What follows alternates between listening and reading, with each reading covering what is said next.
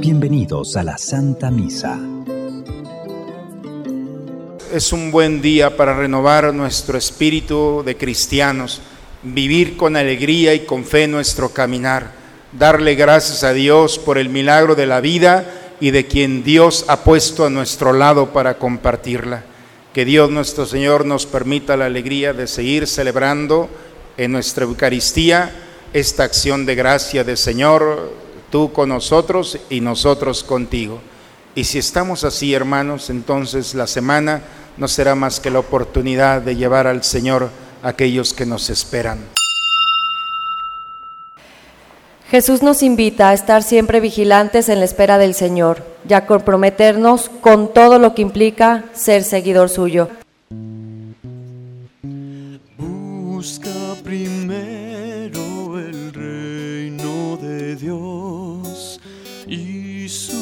justicia divina. Por añadidura lo demás se te dará. Aleluya, aleluya. Estén preparados, porque no saben a qué hora va a venir el Hijo del Hombre. Aleluya.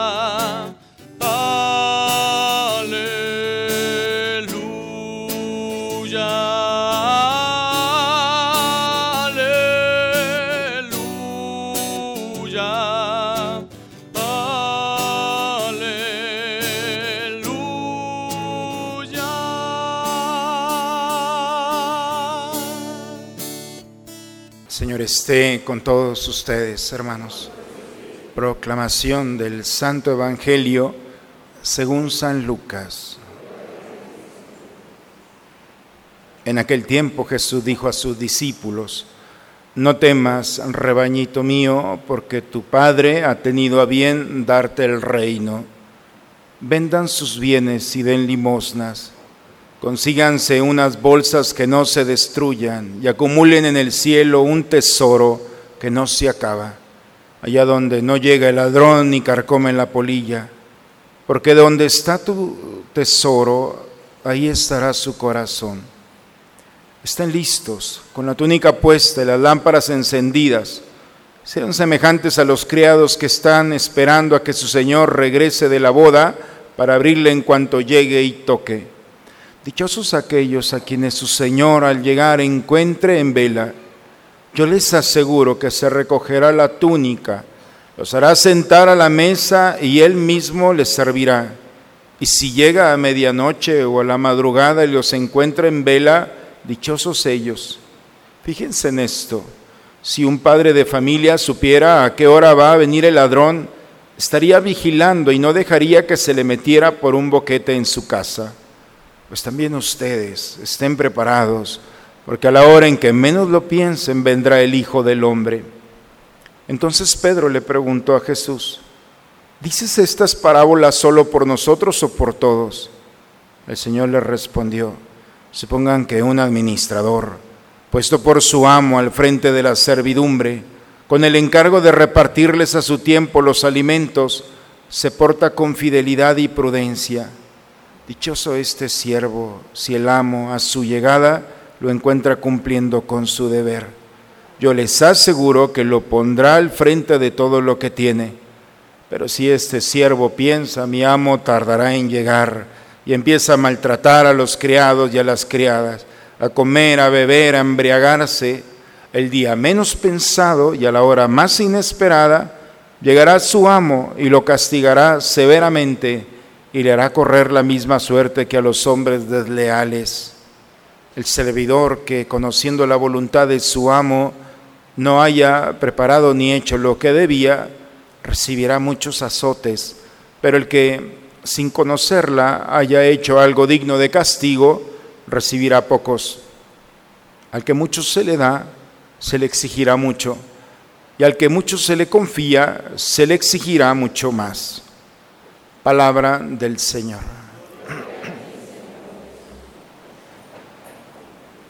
Cuando, Cuando tomamos la Biblia y la abrimos en el libro del Éxodo, encontramos los pensamientos de un faraón. Dice el libro del Éxodo que tan pronto llegó un faraón, un nuevo rey responsable del pueblo de Egipto, se sintió amenazado. Y entonces le habla su consejo y le dice, nuestro pueblo está en peligro porque tenemos una sobrepoblación de judíos entre nosotros.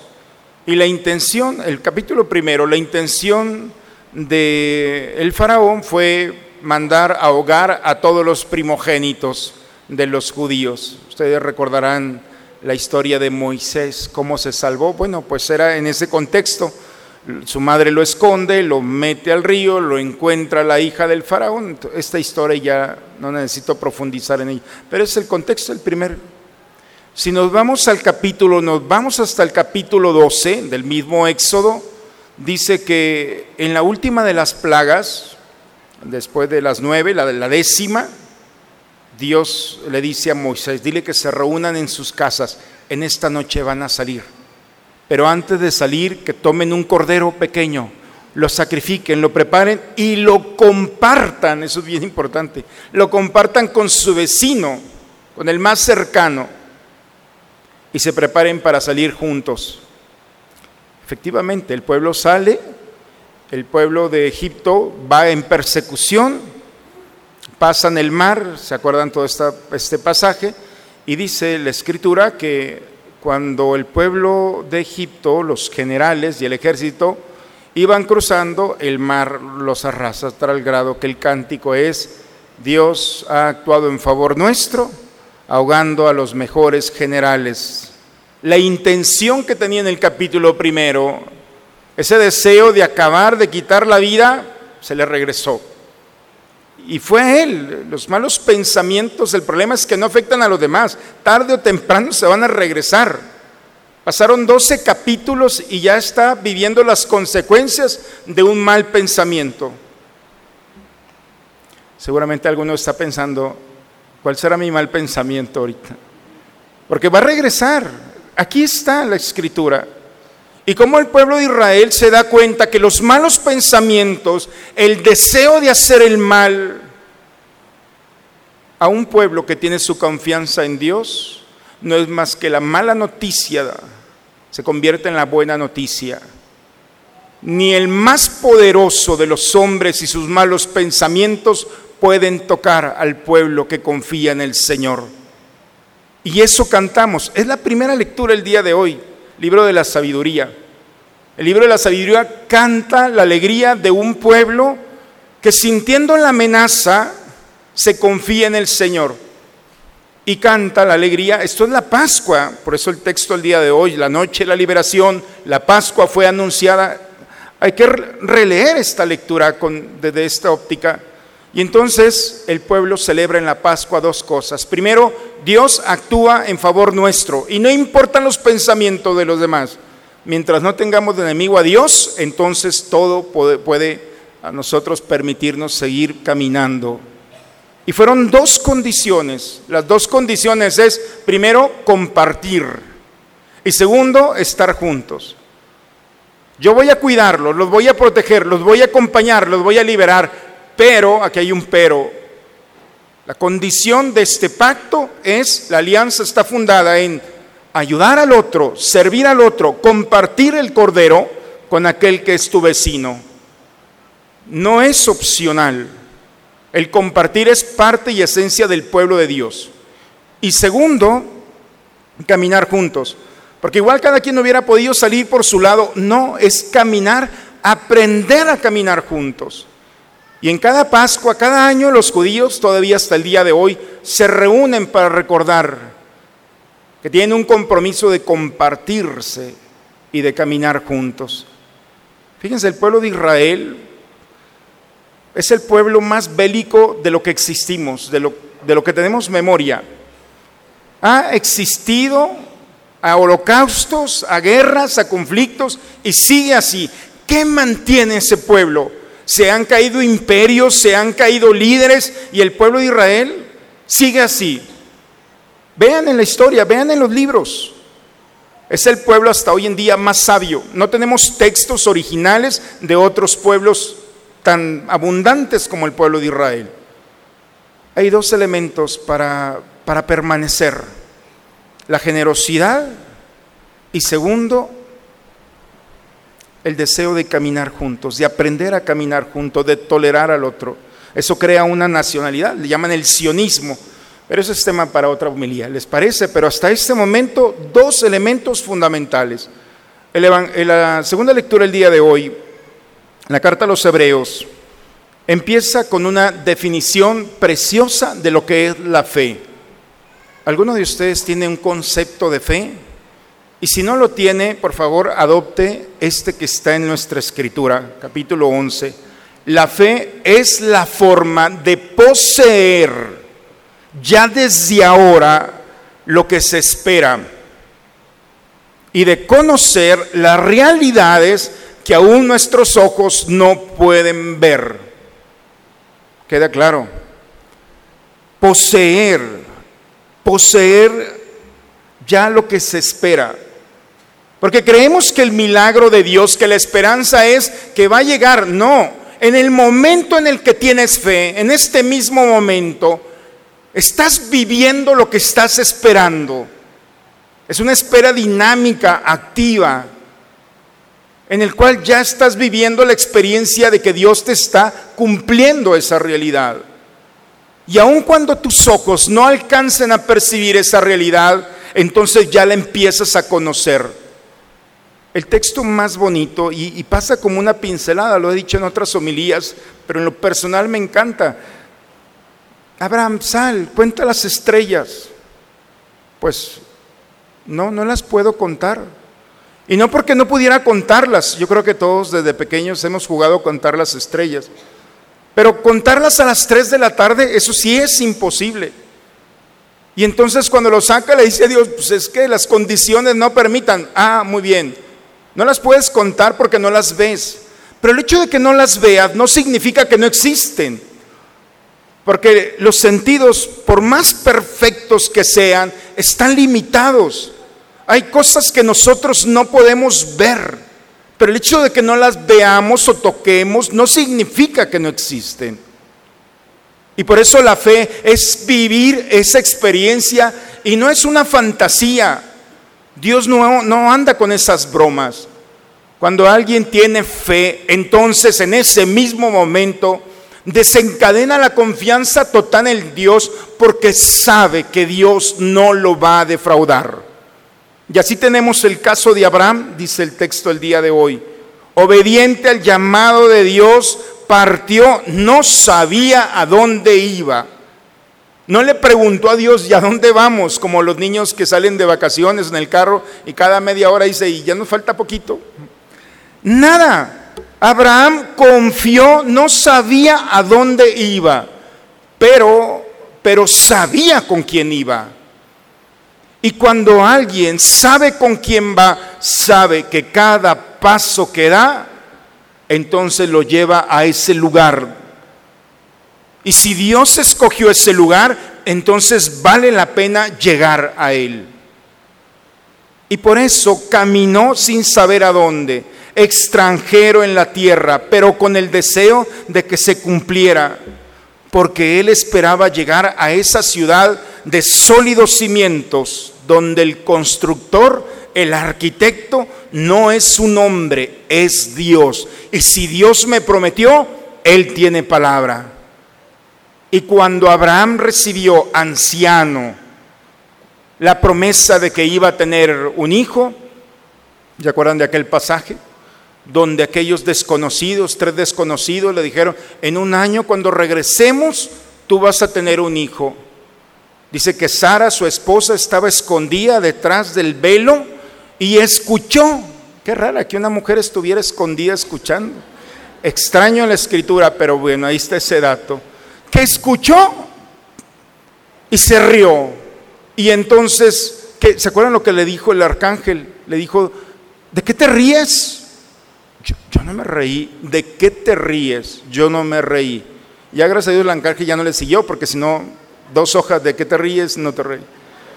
Pero, ¿Quieres reírte? Pues ahí está tu hijo Isaac, el que se ríe. ¿Querías una sonrisa? Pues ahí está, en un año.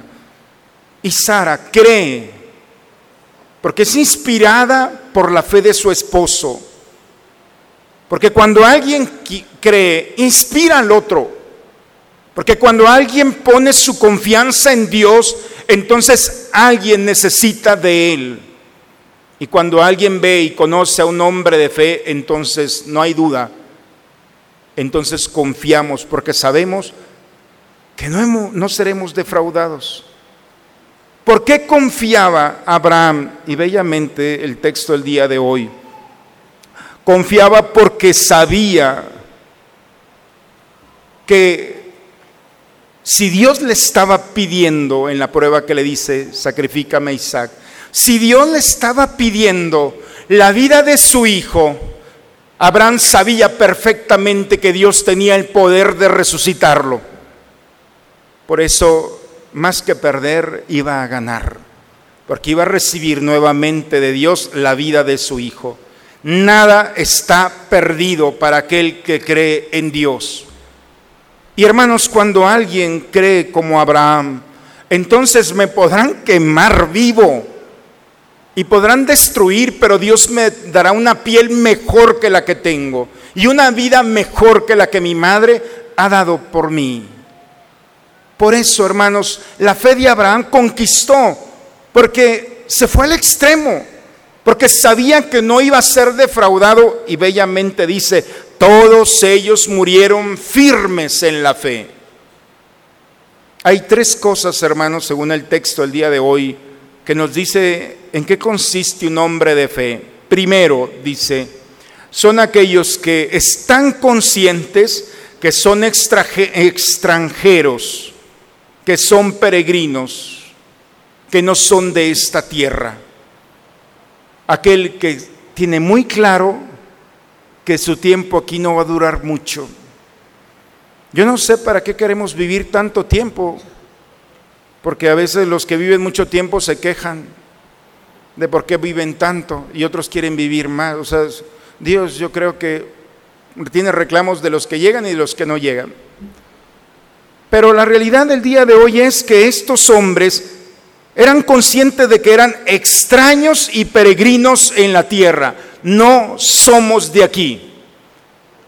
Mi paso por aquí es muy poco, porque tenían bien puesto, y, es la segunda. Primero, se sienten extraños. Está bien, disfrutan, pero yo soy peregrino de aquí.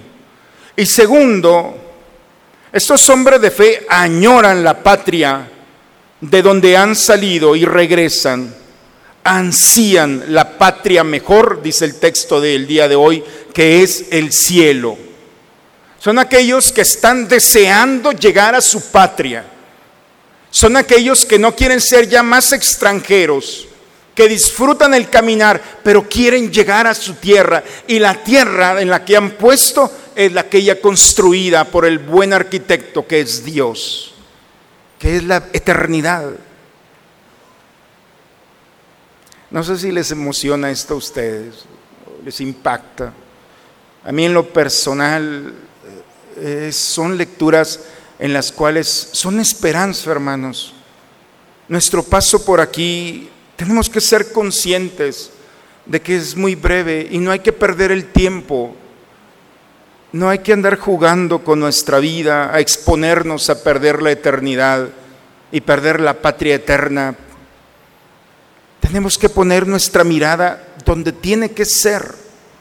Es, en la eternidad, es en Dios, es, es en la vida, es en esa ciudad que nos está esperando. Y cuando alguien vive con esta experiencia en el corazón, entonces podemos decir, somos hombres de fe, peregrinos, con un gran deseo de Dios confiando que no seremos defraudados y esperando llegar a nuestra tierra. No somos ciudadanos de este mundo, somos ciudadanos del cielo. Bien, y finalmente, ya voy a terminar, tranquilos. El Evangelio el día de hoy rebañito mío, ¿por qué, por qué estás así? Tu padre te ha dado a bien, ha tenido a bien darte el reino. Estén preparados, estén en vela, no se sientan dueño de nada, siéntanse buenos administradores. El buen administrador es aquel que está siempre atento a agradar a su amo y está en vela, despierto para que cuando llegue, entonces esté preparado para servirlo. Yo les aseguro que si el amo llega y ve al sirviente recibirlo, se va a quitar su túnica y se va a poner a servirlo. Estén despiertos, alertas, cuídense, para que el día menos pensado, a la hora menos pensada, el Señor, el dueño, los encuentre preparados. Terminamos la homilía dentro de 20 minutos más. Cerremos, hermanos. La palabra de Dios el día de hoy nos invita a hacer un ejercicio y cada uno tenemos que cerrarla. Yo no soy yo, son ustedes. Hay cinco elementos en la palabra de Dios de las cuales nosotros somos responsables en nuestro caminar cristiano. Primero, son cinco cosas que no son opcionales. Lo primero es que para, para vivir la experiencia de Dios necesitas compartir. No es opcional. Si eres del pueblo de Dios, la alianza está fundamentada, cimentada en la capacidad de compartir y compartirte. Porque no es compartir y dar cosas, es compartir tu vida, no es poner la vida del otro ni la tuya.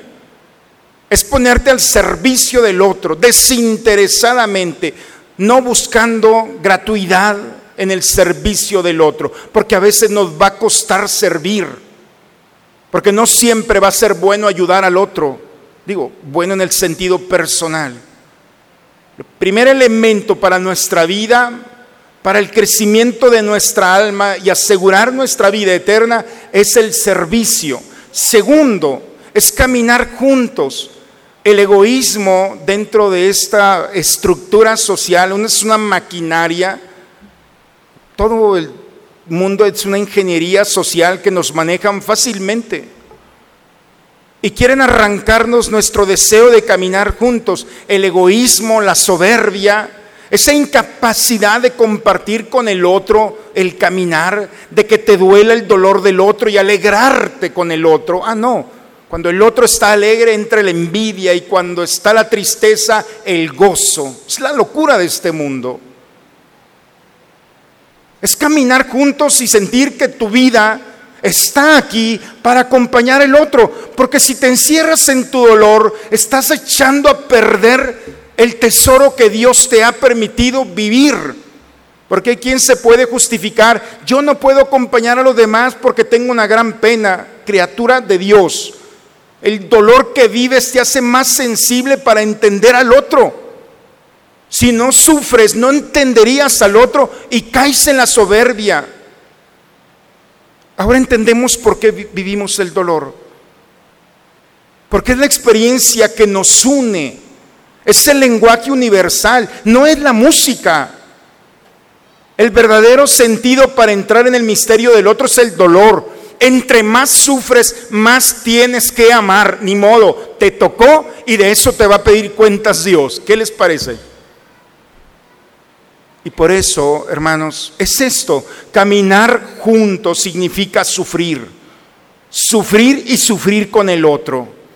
Porque no puedo entender a una madre que ha perdido un hijo si se cierra cuando hay otra madre que lo, también lo ha perdido.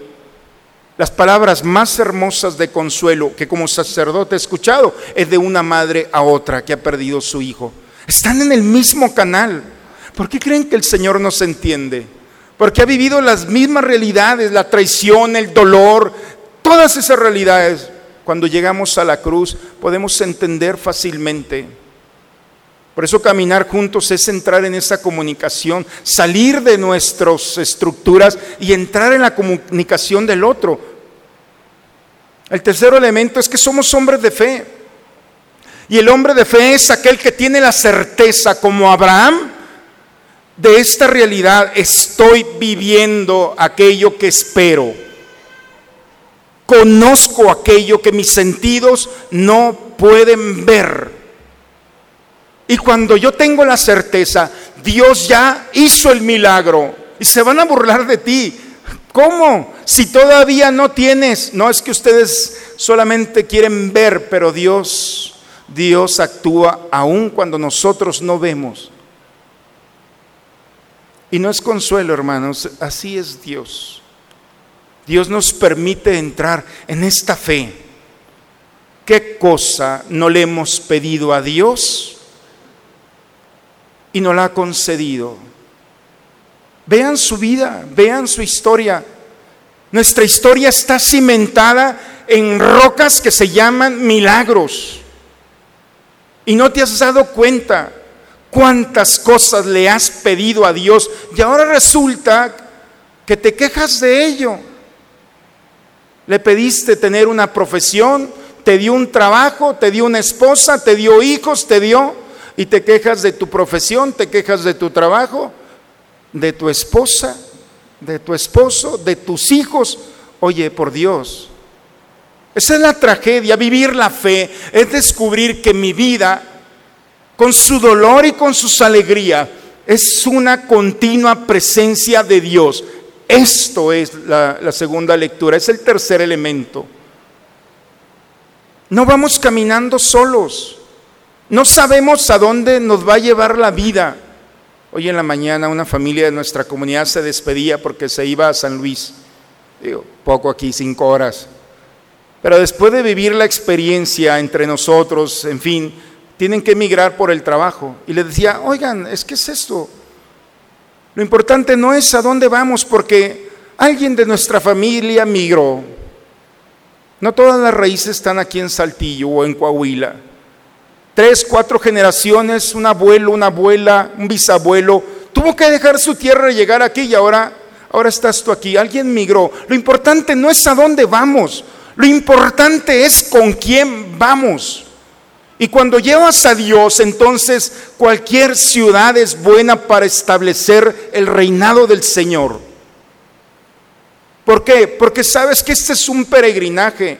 ¿Cuánto tiempo va a durar? No importa. Lo importante es que mi mirada está bien puesta en la ciudad. Somos ciudadanos de paso, tranquilos. Y las dos finales es, estén despiertos. El dormido, y no lo digo por los que están aquí, esos déjenlos así, pero el dormido no disfruta. Está descansando, sí, pero se le está pasando la vida. Hay acontecimientos tan importantes que por estar en esa superficialidad, estar vigilante significa vive, disfruta, goza. La capacidad del hombre se va perdiendo por el miedo hacia el futuro o la carga del pasado, en fin. Despierta, porque tu gran tesoro es un presente, es este momento donde puedes ver al otro o a la otra que te viene acompañando en tu caminar, para bien o para mal, pero a los ojos de Dios siempre para bien. Y por eso estar vigilando, vigilar siempre que el otro o la otra reciban de ti lo mejor. No podemos perder el tiempo, porque no sabemos a qué hora va a venir el, el dueño y te va a pedir cuentas. Y en ese momento, ¿qué le vas a presentar? No puedes presentarte a Dios, pues perdí el tiempo criticando, ofendiendo. No, la humanidad es un don de Dios. Y tenemos que aprovechar este cuerpo mientras estemos aquí, no bajo los placeres de este mundo que desgastan y no provocan la felicidad. La verdadera felicidad es gozar en el abrazo, en la palabra, en el gesto, en el tiempo dedicado al otro, en el amor verdadero. Ser vigilantes es prepararte para ir perfeccionándote día con día en ser mejor. Es el arte de vivir. Si venimos pensando como adolescentes, hemos perdido una brecha generacional. Ser adultos es una responsabilidad porque tenemos que ser mejores. Y los pecados del pasado nos han ayudado a ser mejores. Y esa es la realidad del día de hoy, porque los adultos tenemos una responsabilidad, primero que nos vean, y segundo, delante de Dios que nos vea. Y finalmente, hermanos, estar despiertos como buenos administradores. ¿Cuánto mal hace el hecho de que pensemos que somos dueños de un cuerpo? No somos dueños de un cuerpo, ni tampoco de un mundo. Porque en el momento en el que hemos pensado que somos dueños de un mundo, lo hemos contaminado. Es mi mundo y lo hemos destrozado, el cielo, el agua, la tierra. Véanlas, eso es un escándalo. Tiramos basura, desperdiciamos la comida, hacemos, ah, no pasa nada, ah, no pasa nada. Dicen, Dios siempre perdona. El hombre en algunas ocasiones, la naturaleza nunca. Tú le haces algo a la naturaleza, no la va a cobrar. Pero es mi mundo. No, no es tu mundo. Cuando el hombre se apropia del mundo, lo pervierte. Cuando el hombre se apropia de su cuerpo, lo pervierte. Cuando el hombre se apropia de la vida del otro, lo pervierte. El hombre cuando cree dueño se hace Dios y dispone de la vida, de las cosas, de las circunstancias. No somos dueños de nada. De nada hemos llegado aquí y en nada nos vamos a ir de aquí más que nuestras buenas obras. Somos administradores. Y tenemos que ser buenos administradores. Utilizar los recursos que Dios nos ha dado. Y si utilizamos bien los recursos, entonces tendremos la recompensa anhelada por nuestra alma. Nuestro verdadero tesoro, hermanos, no está en la tierra. No está aquí. Nuestro verdadero tesoro está en el Señor. Y si Él es nuestro tesoro, entonces allí va a estar nuestro corazón. ¿Dónde están nuestras preocupaciones? ¿Dónde están nuestros miedos? Si nuestro tesoro es el Señor, entonces que nos quiten, pero nos van a hacer un favor, porque la carga será más ligera y llegaremos con el Señor preparados para el encuentro final.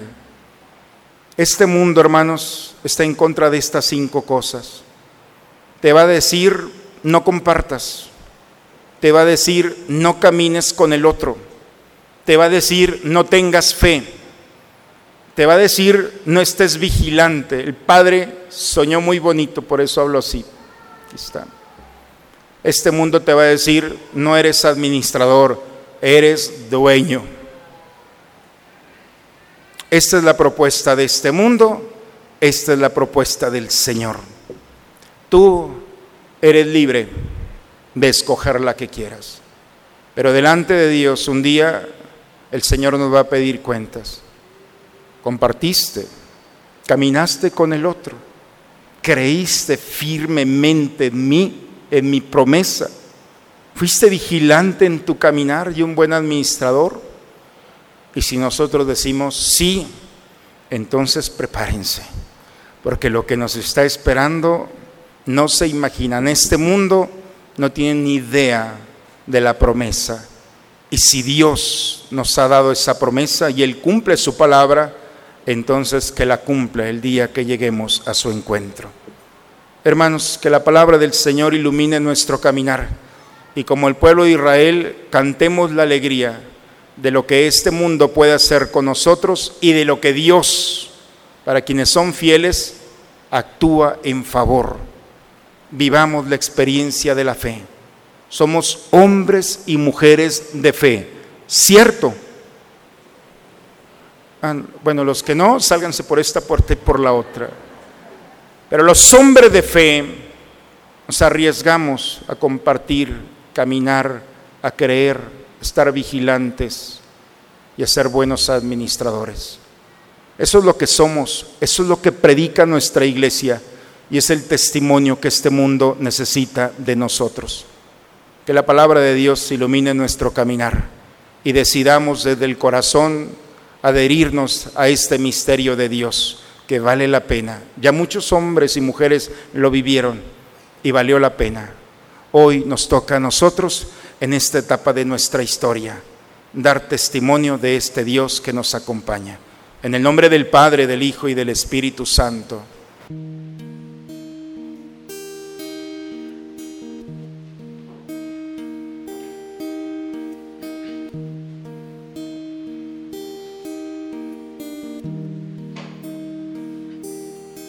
Si conocieras cómo te amo, si conocieras cómo te amo, dejarías de vivir sin amor.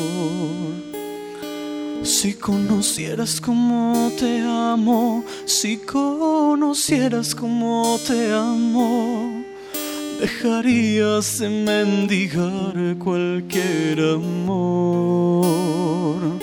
Si conocieras cómo te amo, cómo te amo, serías más feliz.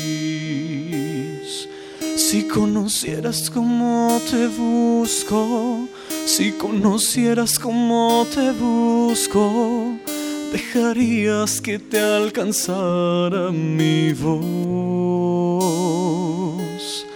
Si conocieras cómo te busco, si conocieras cómo te busco, dejarías que te hablara el corazón. Si conocieras cómo te busco, cómo te busco, escucharías más mi voz. Si conocieras cómo te amo, cómo te amo serías más feliz.